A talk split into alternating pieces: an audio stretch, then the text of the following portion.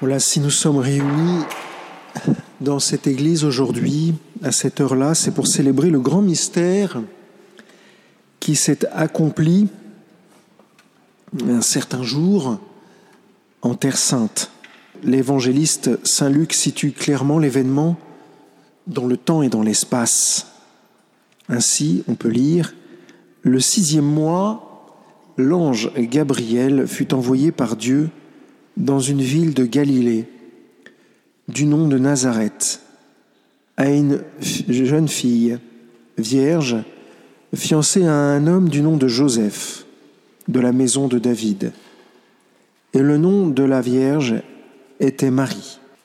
Pour comprendre ce qui se passa à Nazareth il y a 2000 ans, il faut revenir à la lecture tirée de la lettre des, au livre des Hébreux, ainsi, ce texte nous permet d'écouter une conversation entre Jésus et son Père sur le dessein de Dieu pour toute l'humanité. Tu n'as voulu ni sacrifice ni oblation, mais tu m'as façonné un corps. Tu n'as agréé ni holocauste ni sacrifice pour les péchés. Alors j'ai dit, Voici, je viens pour faire, ô Dieu, ta volonté. C'est Jésus qui s'adresse à son Père et qui répond à son Père en lui disant qu'il est venu faire sa volonté. Et quelle est la volonté du Père? C'est que l'un de la Trinité entre dans notre humanité pour transformer cette humanité de l'intérieur il est tellement difficile pour l'homme de se convertir, tellement difficile pour l'homme de changer d'attitude, tellement difficile pour l'homme de changer de comportement, que le Seigneur Jésus a dû s'incarner pour que lui entrant dans l'incarnation, par son corps, il touche tous nos corps il touche toutes nos personnes. Parce que Jésus s'est incarné, tous les corps de toutes les personnes sont touchés par la divinité du Père. Et je dis bien de toutes les personnes, des personnes qui vont bien comme des personnes qui vont mal, des malades comme des bien portants. Tous les corps sont promis à la vie éternelle.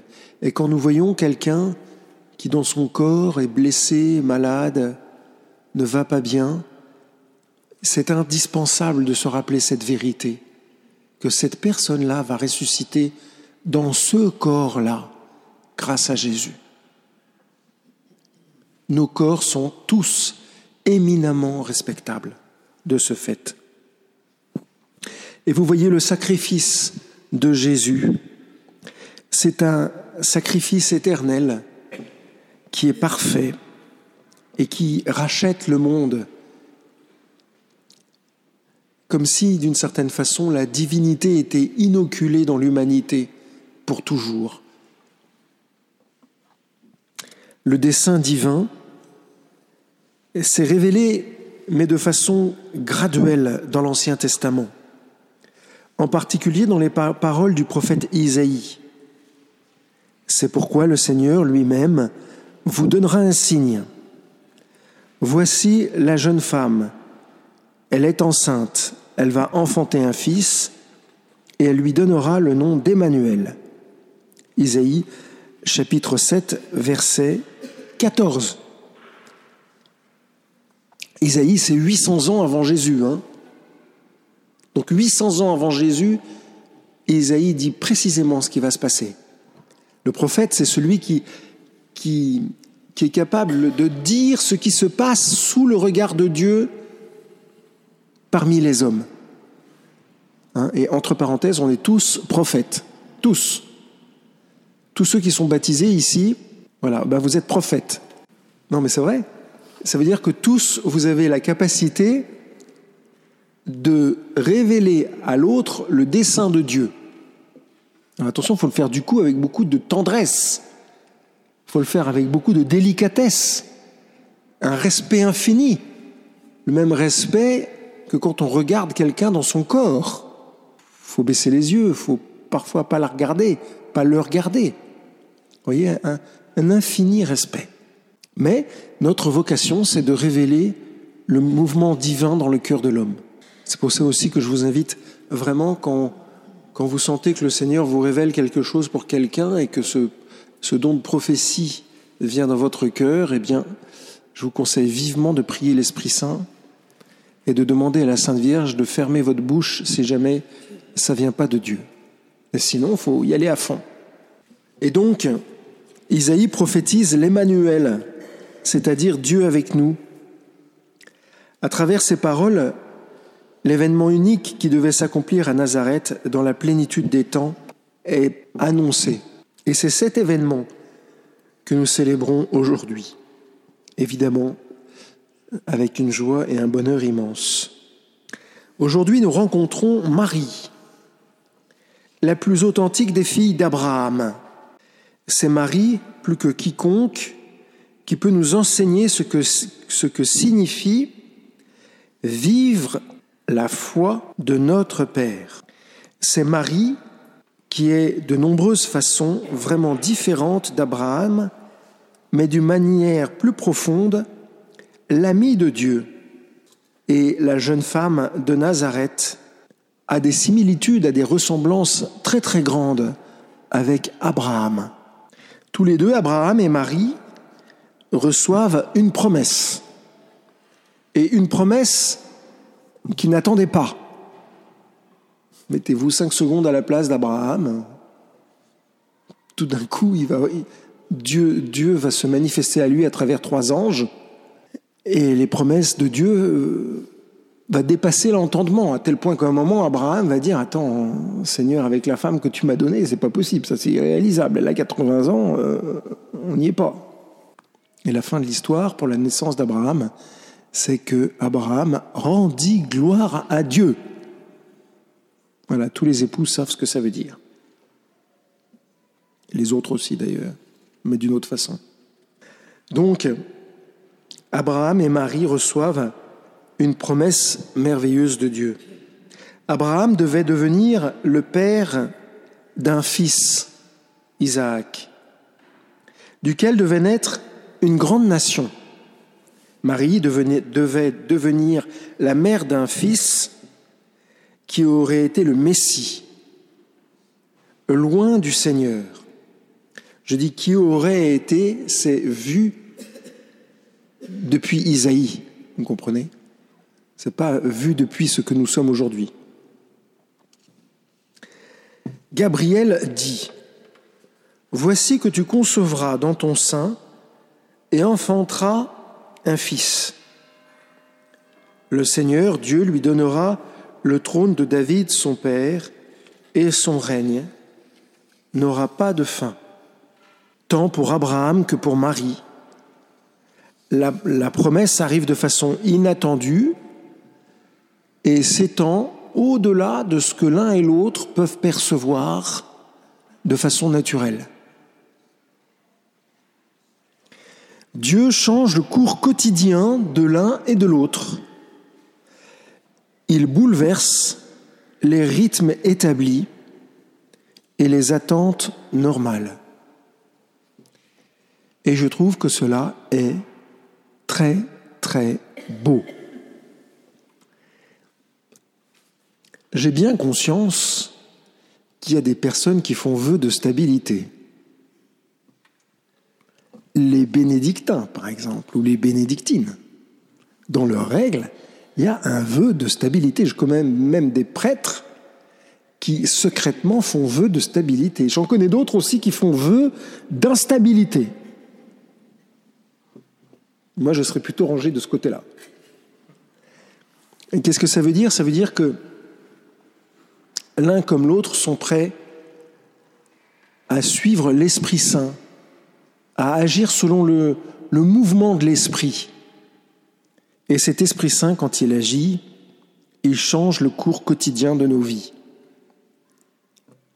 même quand on a fait vœu de stabilité. Parce que dans un petit monastère, dans un petit prieuré, chers frères et sœurs, vous n'imaginez pas le nombre de choses qui peuvent se dérouler. Moi, je ne vis pas avec les sœurs, hein. Mais je le vois bien.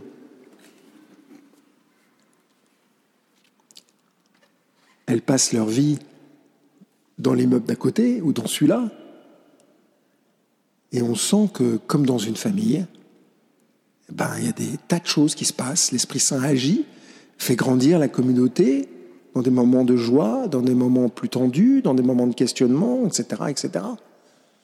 Et pour ça, il ne faut pas hésiter à les interroger. On a de la chance, vous pouvez les interroger. Des communautés où c'est pas possible. Mais vous savez, c'est très très simple, c'est comme dans nos familles.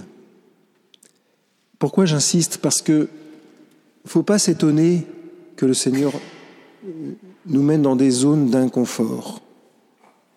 faut pas s'étonner que le Seigneur nous permette des choses qu'on n'aurait pas imaginées.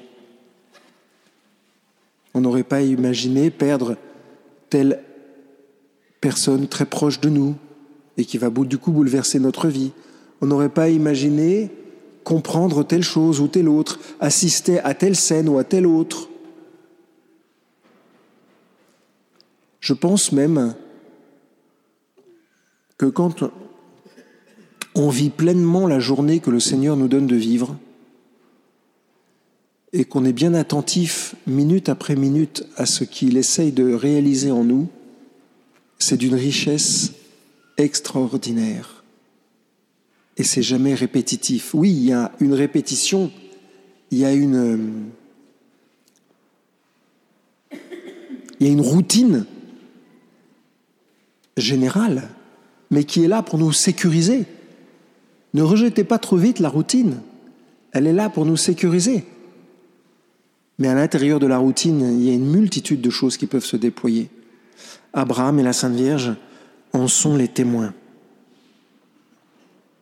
Pour Abraham comme pour la Sainte Vierge, la promesse qui leur a été faite paraissait impossible. De fait, la femme, je vous le disais tout à l'heure, d'Abraham, Sarah, était vieille et stérile. Et Marie n'était pas encore pleinement mariée. Alors pourquoi je dis ça? Parce que dans le mariage au moment de... Il y a 2000 ans, chez les Hébreux, le mariage se faisait en deux temps. Il y avait un premier temps, il y avait un, temps de promesse à l'âge de 12, 13, 14 ans. Et puis il y avait un deuxième temps où, quand tout le monde était suffisamment mûr, on pouvait habiter ensemble. Et à partir de ce moment-là, le mariage était conclu. Mais on n'en est pas là au moment où l'ange apparaît à la Sainte Vierge. Elle est mariée, oui, disons plutôt qu'elle est promise. Mais l'affaire n'est pas close, vous voyez. Et je trouve que c'est encore très très beau parce que, vous voyez, le Seigneur va mettre la Sainte Vierge, comme Saint Joseph d'ailleurs, dans une zone d'instabilité terrible. Dans une zone, j'ose pas dire d'angoisse, mais c'est quelque chose comme ça. Mettez-vous à la place de la Sainte Vierge. Vous êtes fiancé vous aimez Saint Joseph, tout d'un coup vous êtes enceinte, il va falloir aller dire à Saint Joseph ce qui s'est passé. Il y a intérêt à ce qu'il percute, hein, qu'il comprenne. Vous imaginez ce que... Alors vous allez me dire, oui, mais la Sainte Vierge était sainte, etc., etc., etc. Oui, la Sainte Vierge était sainte, mais elle vit parmi nous. Donc elle a vécu dans une certaine obscurité, elle aussi. Et puis Joseph, lui, il n'était pas immaculé conception. Hein bah oui, il aurait pu mal prendre les choses. Mais il était juste. Je crois qu'au moment où la Sainte Vierge regardait Joseph, moi j'ai toujours contemplé ce premier regard de la Sainte Vierge sur Joseph. Vous imaginez, l'ange vient de la quitter, elle se retrouve toute seule. Je ne pense pas que la Sainte Vierge ait été voir sa mère en lui disant Maman, il vient de m'arriver un truc de dingue. C'est pas le style de la maison. Je pense plutôt que la Sainte Vierge est restée seule pendant un bon moment. Et je pense que la Sainte Vierge a dû plonger dans la foi. Et c'est là où, à mon avis, elle peut nous apprendre quelque chose de très important. Je pense qu'avant d'aller voir Joseph, la Sainte Vierge a dû vraiment plonger dans la foi. C'est-à-dire complètement s'abandonner. Vous me direz, oui, mais c'est ce qu'elle a dit tout de suite quand, à la fin de l'entrevue de l'ange, quand elle dit qu'il me soit fait selon ta volonté. Oui, mes chers frères et sœurs, c'est une chose de dire à l'ange, ouais d'accord, je suis d'accord, qu'il me soit fait selon ta volonté. Et puis après, il faut assumer, quoi. Vous mettez votre main sur votre ventre et vous vous dites, euh, c'est le sauveur des hommes. Ben, faut assumer. Non? Non? Alors? Mais moi, je contemple la Sainte Vierge, je vois la Sainte Vierge très simple, je l'imagine pas compliqué. Mais en même temps, ça se cuve quand même, ça se. Pardon. C'est vrai. Et donc, je pense qu'elle a dû aller en solitude. Elle a dû se mettre en ermitage. Je pense qu'elle a dû. Euh, elle a dû plonger dans les mains du Père. Elle a dû plonger dans le Père. Et puis quand elle est sortie de là, je suis convaincu que, et j'ai pas lu Maria Valtorta et compagnie, euh, j'ai pas euh, de révélation privée, hein, je vous assure. C'est le fruit de la méditation. Et je suis sûr que la Sainte Vierge, ensuite, quand elle est allée voir Joseph, elle lui a pratiquement rien dit. Mais que dans son regard, Joseph a pu immédiatement lire que c'était la promesse d'Isaïe qui s'accomplissait. Et donc pour, Joseph, la question n'était pas de savoir est-ce que la Sainte Vierge avait fauté ou pas. Le problème de Saint Joseph n'était pas celui-là du tout. Le problème de Joseph, c'était de dire mais qui est-ce que je suis moi pour vivre à côté d'elle? Ou plutôt pour vivre à côté d'eux et Joseph devait être comme confus. Vous voyez? Comme confus, c'est-à-dire euh, à la fois étonné, à la fois paisible, pas forcément inquiet. Je ne pense pas que Joseph soit inquiet, mais quand même, d'homme à homme, je me dis que s'il pense comme un homme, il a dû se dire juste un truc, on va faire comment On fait comment? C'est quoi la suite du programme? C'est ça qu'il a dû se dire. D'ailleurs, quand l'ange va lui apparaître, c'est ça que l'ange va, faire. Il va lui dire la suite du programme. Visiblement, l'ange est un homme. Je ne suis pas en train de... Parce que vous savez, mesdames, nous les hommes, euh, ce qui vient tout de suite en premier, c'est qu'est-ce qu'il y a à faire, qu'est-ce qu'il y a à faire. N'est-ce pas, messieurs? Il n'y en a pas beaucoup, d'accord, mais enfin... Un Benoît, tu me comprends. Hein vous, mesdames, vous êtes. Vous, vous, avez la plénitude, alors. Euh, mais nous, on répare les voitures. Bah ouais, c'est ça, il faut organiser la suite du programme de la Sainte Vierge, qu'est-ce que vous voulez? Et, c'est pas écrit hein, sur le programme. Euh, le planning de Jésus-Christ de Nazareth dans le ventre de la Sainte Vierge n'était pas prévu d'avance. Hein. Qu'est-ce qu'a fait Joseph? Bah il a dormi. Et c'est au cœur de la nuit, et c'est symbolique hein, évidemment aussi, c'est au cœur de la nuit que le Seigneur le guide. Ça, je trouve ça magnifique. Magnifique. Au cœur de la nuit. Donc, chers frères et sœurs, attention, parce que quand vous y comprenez plus rien, quand vous y voyez plus rien dans une situation, que vous trouvez que c'est vraiment bizarre ce qui est en train de vous arriver, attention, chers frères et sœurs, si vous priez, si vous avez la foi, c'est à ce moment-là que le Seigneur va débarquer. Ça se passe toujours comme ça dans l'Écriture. Donc, ne venez pas me voir en me disant Mon père, mon père, je tremble, je suis dans l'obscurité. Je vous renverrai en vous disant Reste dans l'obscurité, tu vas voir ce qui va t'arriver.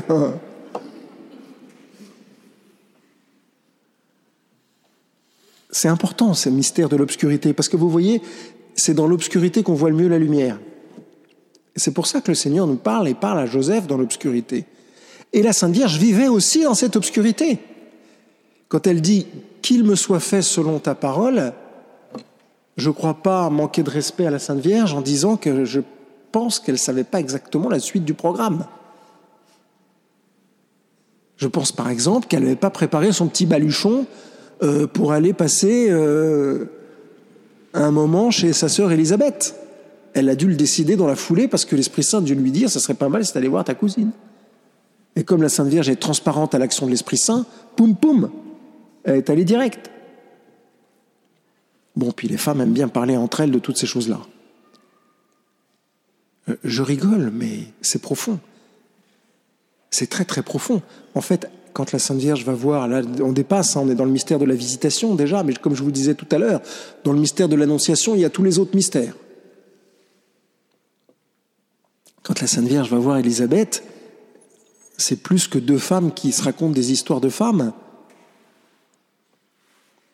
C'est deux femmes qui ont traversé le mur du possible.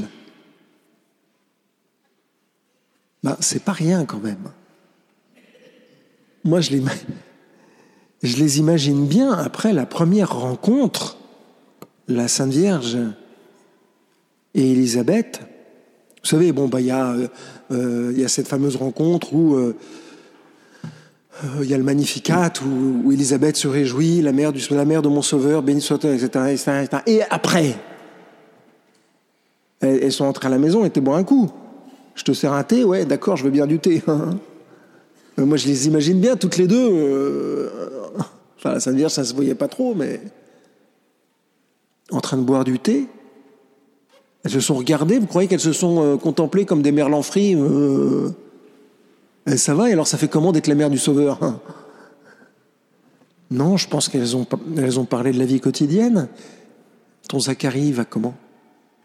Et la récolte, elle en est où? Et ta voisine, ça va?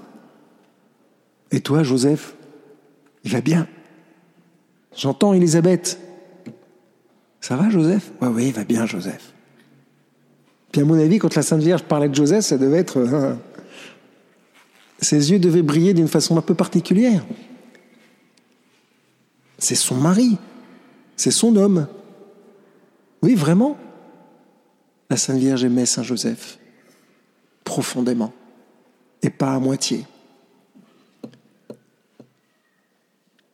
En tous les cas, au moment du mystère de l'Annonciation, la Sainte Vierge, comme Abraham, sait une chose, c'est que maintenant, il faut avancer dans l'obscurité. Mes chers frères et sœurs, comme chacun d'entre nous. Exactement comme chacun d'entre nous. Pardonnez-moi de me répéter parce que je répète souvent ça mais malheur à celui qui sait où il va. Il y a une chose qui est sûre, c'est qu'on va tous dans la tombe. Ah, c'est sûr et certain. Hein. la seule chose dont on soit sûr. Mais c'est qu'un passage. À travers cette obscurité de la mort, nous allons vers l'éternité.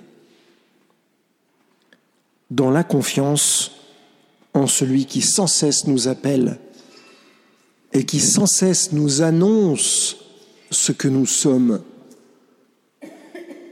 Parce que sans cesse le Seigneur dans l'Écriture nous annonce ce que nous sommes. En toi, nous dit le Seigneur aujourd'hui, je réalise le salut. En chacun d'entre vous, chers frères et sœurs, le Seigneur est en train de réaliser le salut, de faire surabonder sa grâce, pour que la mort soit éjectée à jamais et simplement une porte par laquelle il faut passer pour aller au ciel et pour bénéficier de la plénitude de la vie éternelle.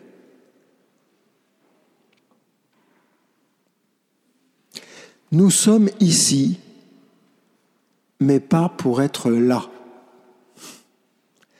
Nous sommes ici, mais pas pour être là. Nous sommes ici pour être là-bas.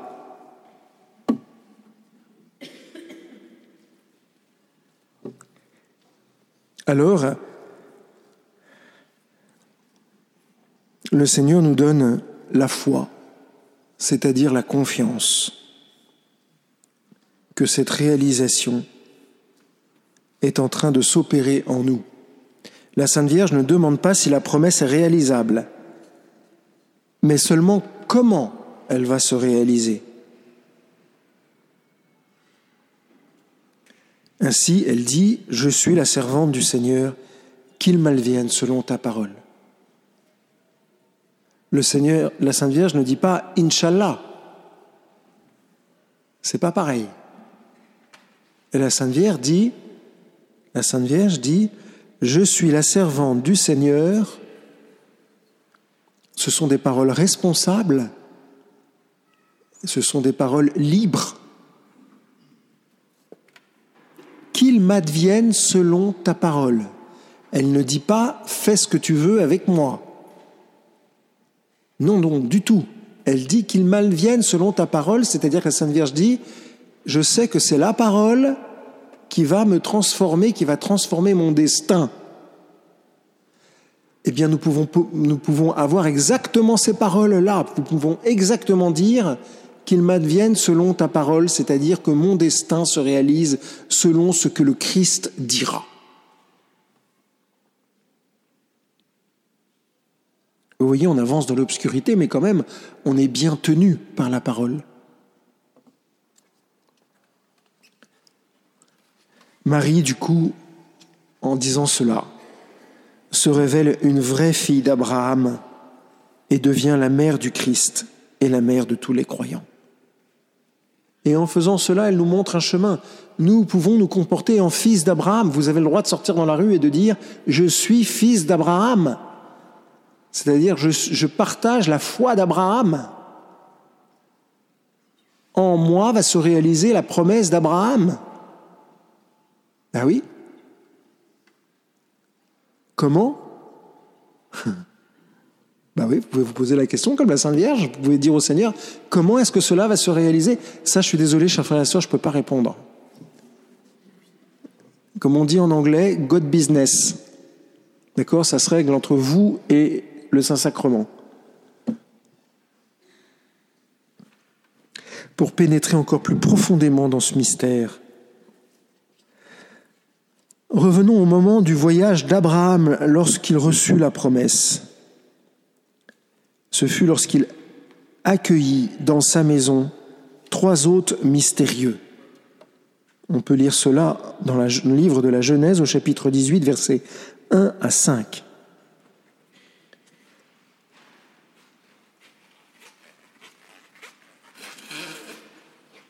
En rencontrant ces trois personnages mystérieux, la tradition chrétienne nous dit que Abraham rencontre le Père, le Fils et le Saint-Esprit.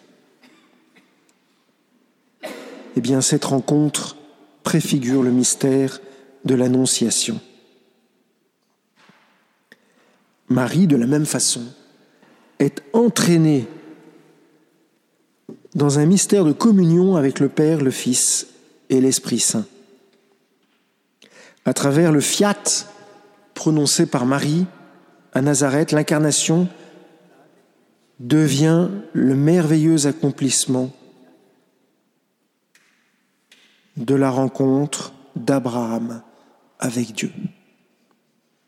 On pourrait dire d'une certaine façon que l'Annonciation, c'est le point d'orgue de la rencontre entre Dieu et Abraham. Et donc nous sommes là aujourd'hui pour chanter les louanges de cette femme à qui nous devons notre destinée. Et c'est pour ça qu'on a l'habitude ici à Notre-Dame des Victoires de chanter cet hymne Ave Regina Celorum, c'est-à-dire Salut toi qui apportes la lumière dans le monde. Quand nous chantons cet hymne, nous reconnaissons que la lumière divine arrive dans le monde. Ouvrez la télévision ce soir à 20h. Prenez un bon journal télévisé, c'est-à-dire comme tous les journaux télévisés avec cinq mauvaises nouvelles et une bonne.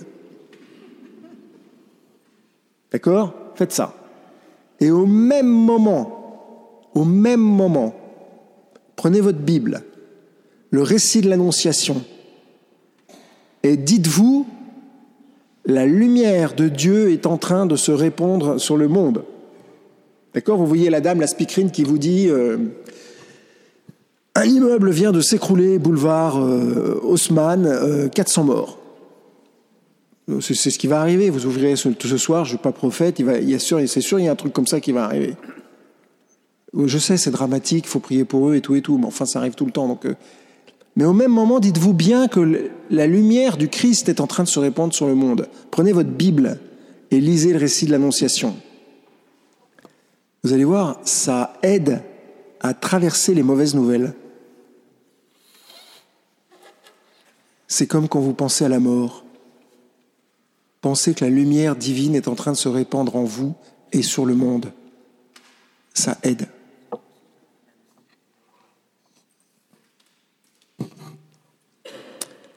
Nous sommes aussi venus supplier la Sainte Vierge au jour de l'Annonciation. Depuis la messe tout à l'heure, nous sommes venus nous, mettre devant la Sainte Vierge, qui que nous soyons, et quelle que soit la façon dont nous comprenons les choses. Nous sommes devant Marie. Nous sommes frères et sœurs les uns à côté des autres devant elle.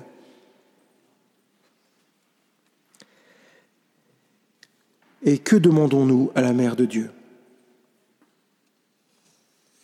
Ce que je voudrais demander, la première chose que je voudrais demander pour nous à la Mère de Dieu, c'est une foi plus grande.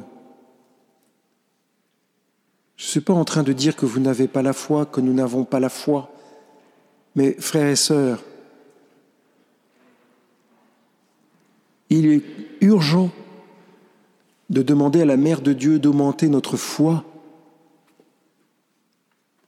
parce que nous devons vivre de cette lumière, de cette surabondance de la lumière, pas seulement quand nous sommes à genoux, là, près de la grille, devant la statue, ou là-bas, devant le Saint-Sacrement, mais dehors, dans la rue, au milieu des gens, au milieu des gens agressifs, au milieu des gens repliés sur eux-mêmes, au milieu des gens qui ont peur, au milieu des gens qui pleurent, au milieu des gens qui sont pressés, au milieu des gens qui sont stressés. Nous avons quelque chose à faire, nous avons à les guérir, ou plutôt nous avons, au nom de Dieu, à apporter sa lumière dans leur cœur. Que faisons-nous?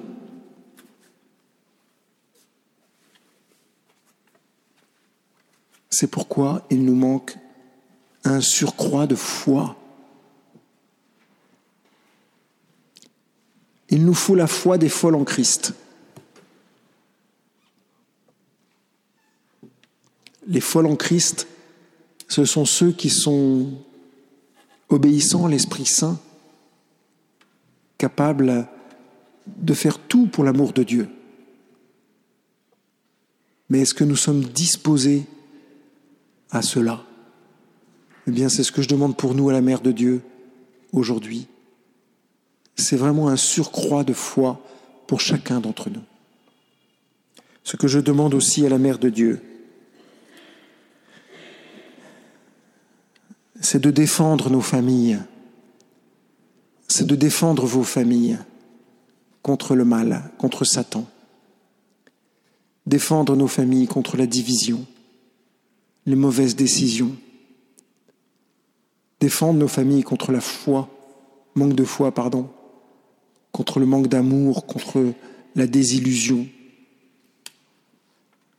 Je demande à la Mère de Dieu, pour chacun d'entre vous, sa protection.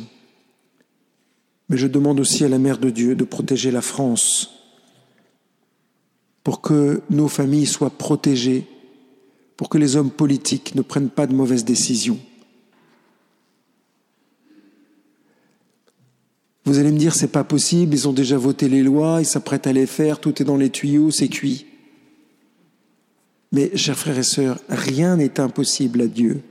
C'est le mystère de l'incarnation. Alors, vous y croyez ou pas? Pas facile, hein? C'est pour ça que je vous disais au début qu'il nous faut un surcroît de foi. Est-ce que nous croyons que véritablement la mère de Dieu peut protéger la France et que nos familles soient protégées pour que les mauvaises décisions politiques n'aboutissent pas? Est-ce que nous le croyons, oui ou non? Est-ce que nous entrons dans ce mouvement de foi? Je suis désolé les amis, mais alors avec un oui pareil, on ne gagne pas la guerre. Hein. C'est beaucoup mieux, mais c'est pas encore ça. Vous croyez qu'ils montaient comment euh, les gens qui sortaient des, des tranchées euh, Ils hurlaient?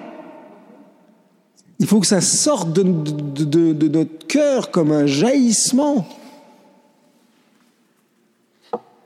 Bref, il faut que ça soit, faut que votre oui, faut que votre foi soit un jaillissement de l'Esprit Saint, vous voyez? Il faut que ça soit incontrôlable par vous. Faut quand je vous regarde, vous ayez l'air de fou. Et là, je me dirais, là, je me dirais, c'est pas mal, ma soeur Marie-Louise. Soeur Marie-Louise, elle a compris. J'ai l'air d'exagérer comme ça, chers frères et sœurs, mais lisez, lisez les pères de l'Église et vous allez comprendre que c'est juste le niveau normal de la foi. Et si aujourd'hui il y a une baisse de la foi en Europe, c'est simplement parce qu'on ne demande pas assez au Seigneur de réaliser son action au milieu de nous. Parce que les théories, les gens s'en foutent. Mais quand vous voyez un paralytique qui se lève, ça, c'est pas pareil. Et c'est à ce niveau-là que le Seigneur nous attend. Et comme on ne peut pas y arriver tout seul, il faut demander absolument à la Mère de Dieu de renouveler notre foi.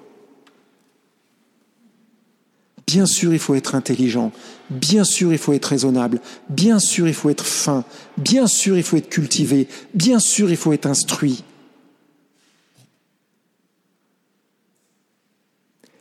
Mais je crois qu'il faut être aussi fou.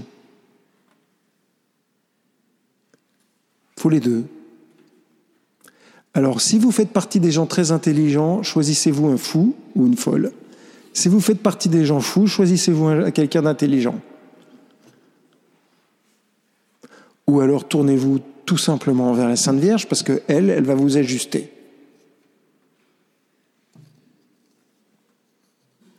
Et donc je demande à Marie, la Théotokos, la Théotokos, la mère de Dieu. Sentez la mère de Dieu, la Théotokos,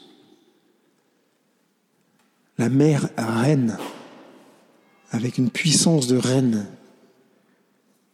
eh bien, je demande à la, Théotokos de prendre soin de chacune de nos familles, de chacune de vos familles, de chacun de vos enfants, de chacun de vos petits-enfants.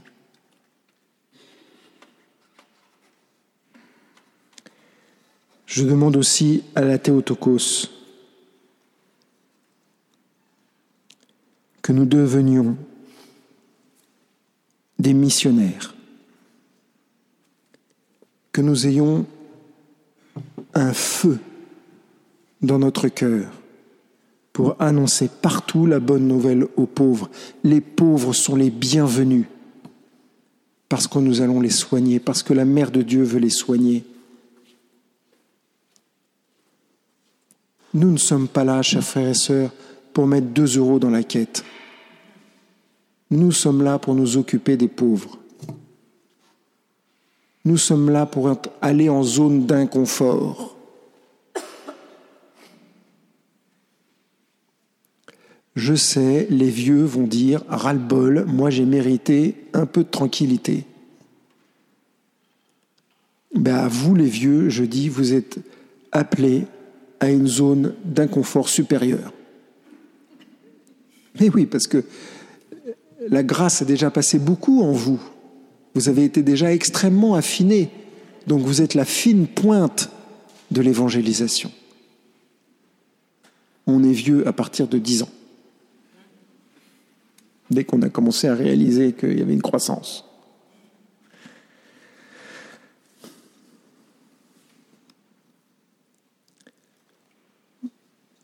Voici que je demande aussi à la Sainte Vierge de nous enseigner la voie de l'humble et joyeuse obéissance à l'Évangile dans le service de nos frères et de nos sœurs, sans préférence et sans préjudice. Devenons d'humbles et saints serviteurs, capables tout simplement, quand le service est fini, de retrouver le silence, de retrouver la solitude. Le silence et la solitude de la Mère de Dieu, au moment où elle gardait tous les mystères qui allaient se répandre dans l'humanité au fond de son cœur. Ô Mère du Verbe incarné,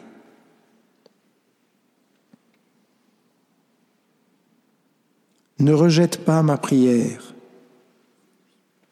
écoute-moi de façon bienveillante et exauce-moi.